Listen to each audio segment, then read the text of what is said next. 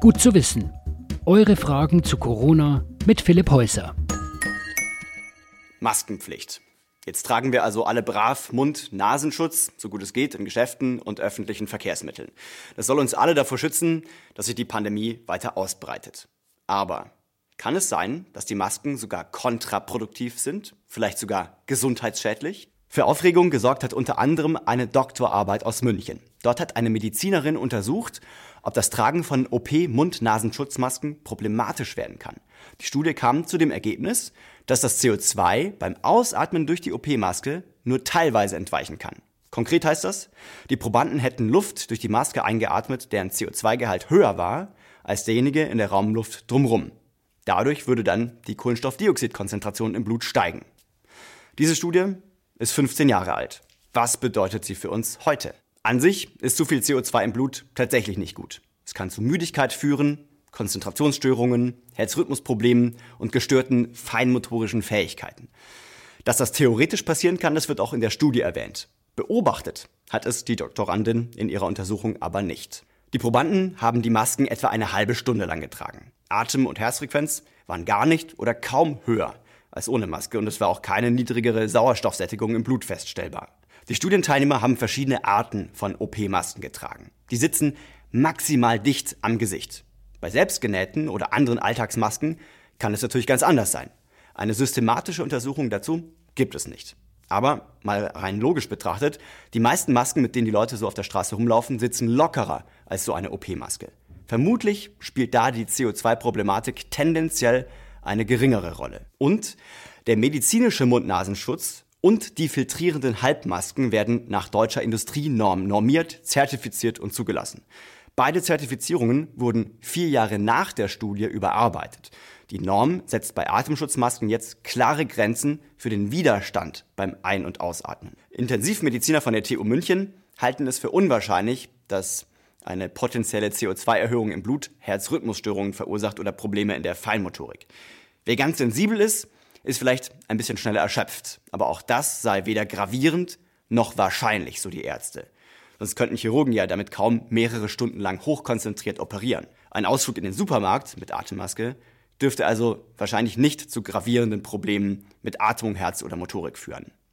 Was aber stimmt ist, dass Masken die Atmung erschweren können je nachdem welches Modell bzw. welchen Stoff man benutzt. Menschen mit Atemwegserkrankungen sollten deshalb wirklich dichte Masken immer nur in Absprache mit dem Arzt tragen.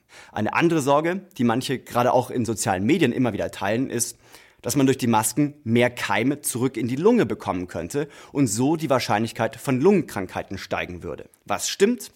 Die Mund- und Nasenmaske wird bei längerem Tragen feucht. Laut Robert Koch Institut können Bakterien aus dem Mund- und Rachenraum auf die Maske übergehen.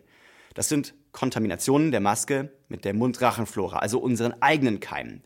Das ist unsere eigene Feuchtigkeit. Davon geht keine Gefahr für uns selbst aus. Außerdem sind das Bakterien, keine Viren. Und diese Keime vermehren sich nicht in der Lunge, sondern im Mund-Rachenraum.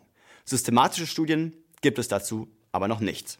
Deswegen empfehlen Lungenärzte und das RKI, die Masken nicht länger als nötig zu tragen. So nach zwei Stunden sollte man sie wechseln. Wir haben auch Infektiologen aus München und Regensburg gefragt.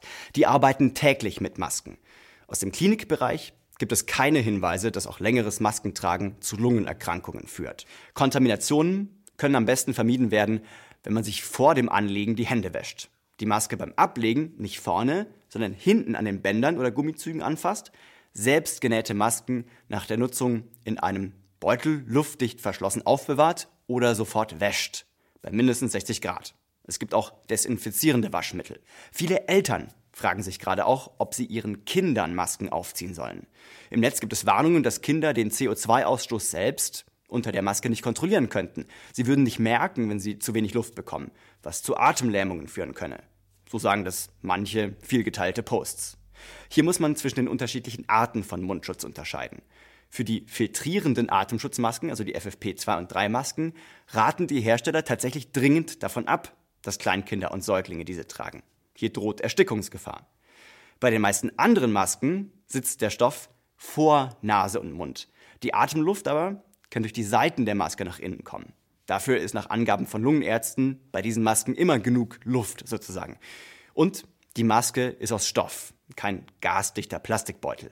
Deswegen, so sagen die Experten, kann es auch hier nicht zu einer gefährlichen CO2-Anreicherung kommen. Der Berufsverband der Kinder- und Jugendärzte rät, dass Kinder unter zwei Jahren keinen Mundschutz tragen sollten. Aber aus einem anderen Grund. Weil sie sich häufig ins Gesicht fassen und dann die Keime an den Händen haben könnten.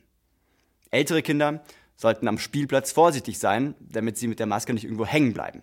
Ansonsten ist Maske tragen kein Problem, sagt der Berufsverband Kinder- und Jugendärzte. Die Eltern sollten dafür sorgen, dass die Maske die passende Größe hat, richtig sitzt und Mund und Nase bedeckt. Und abgesehen davon, in Bayern zum Beispiel sind Kinder unter sieben Jahren von der Maskenpflicht ohnehin ausgenommen.